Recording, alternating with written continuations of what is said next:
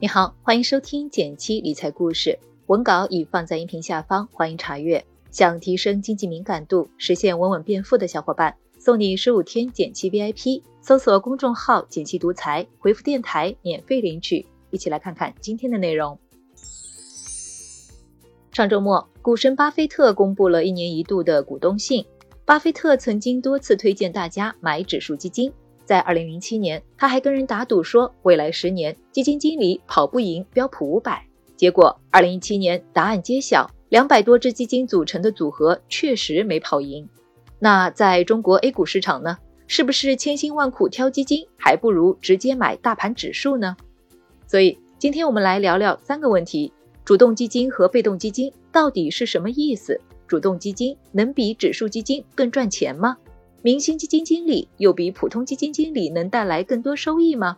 关于指数基金，我们之前已经聊得很多了。指数基金的基金经理核心目标就是认真抄作业，只需要跟踪指数表现即可，不需要做主动操作。所以，指数基金更多是在赚对应市场的平均收益。它就像是我们每天去上课，先要在教室里跟着老师打牢基础。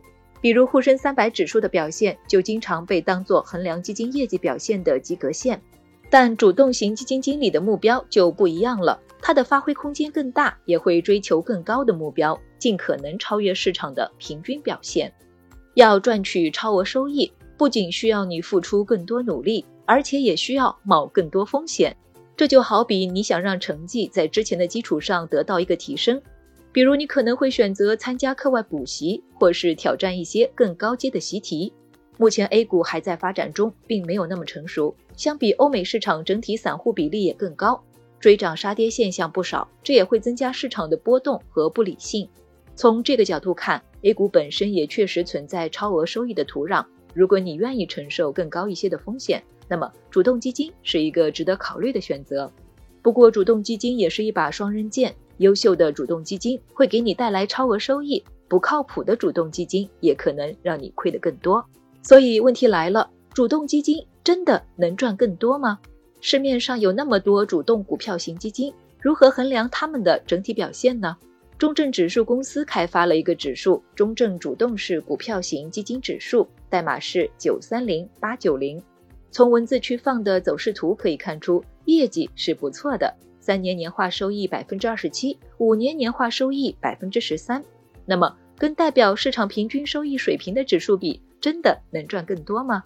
我们用一张图来说明：以二零一一年十一月底为起点，到去年年底，将东财全 A、沪深三百、沪深三百全收益以及我们要比较的主动股基指数放在一张图上。为了体现 A 股总体的平均收益水平，我们特地选了两个指数。一个是沪深三百，另一个是东方财富全 A。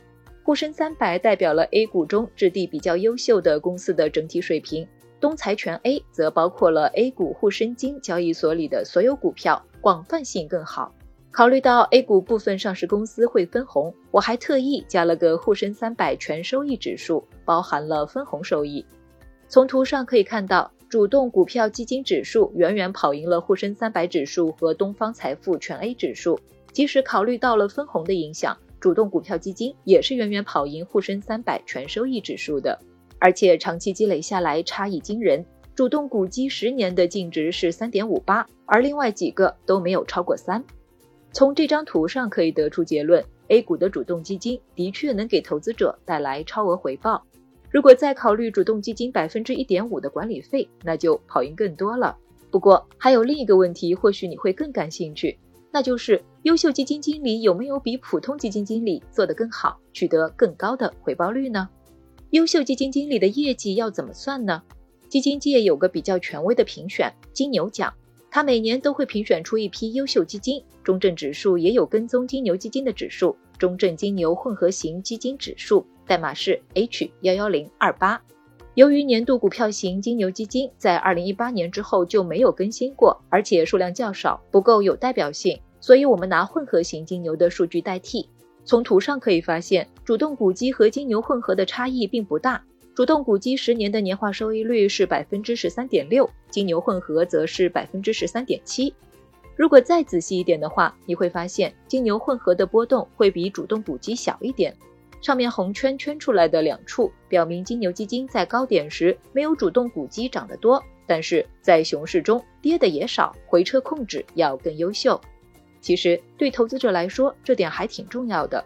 有些基金上下波动剧烈，投资者很容易因为大涨或者大跌而跳车，也就是拿不住，很可能造成了基金赚钱而基民不赚钱的现象。如果要用更准确的数据来比较的话，我们可以参考夏普比率。简单来说，夏普比率衡量的是收益和风险的比例。打个比方，A 猴子每冒一次险就能获得一根香蕉，那么 A 的夏普比率就是一。而 B 猴子每次冒险能获得两根香蕉，B 的比率为二，那么我们就会得到一个结论：B 在寻找食物方面更优秀。同样的，夏普比率越高，说明基金经理在同样的风险暴露程度下取得了更高的收益率，也就是说，这个基金经理更为优秀。而有的基金经理表现时好时坏，高业绩是由高风险带来的，比如压住单一赛道或行业的基金，其实是用巨大的风险去博取收益。对投资者来说，并不一定是好事。我们再来比较一下主动股基和指数的夏普比率。从图上我们可以看出，第一，主动基金的夏普比率明显要比指数高上一大截。第二，虽然代表明星基金的金牛混合跟主动股基的整体水平比，在收益率上没有明显的优势，但是可以看到它的夏普比率更高，这也符合我们前面提到的明星基金波动更小、回撤控制更好的说法。总结一下。优秀基金经理在收益上并没有明显的优势，但优秀基金波动更小，持有者的体验会更好，夏普比率更高，基金性价比也更好。说了那么多，我想你也已经明白了，基金长期肯定能赚钱，优秀基金经理也比大多数基金经理要更适合长期持有。那我们该怎么挑选基金呢？第一，我会比较推荐均衡型基金经理，压住赛道的基金虽然可能收益率高，但它也承担了巨大的风险。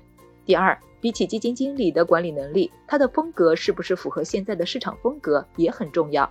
如果有能力的话，可以研究优秀基金经理的风格，比如易方达张坤偏成长，中欧曹明长偏价值，整理一个自己的基金备选池，等市场的风来了就去买相应的基金，这也是基民的进阶之路了。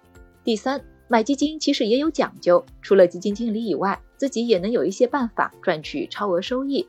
如果你看中的基金经理有管理不同的基金，有两个思路供参考。比如去买它规模比较小的那一只，因为基金参与往下打新股还会有额外收益；小规模的基金更占优。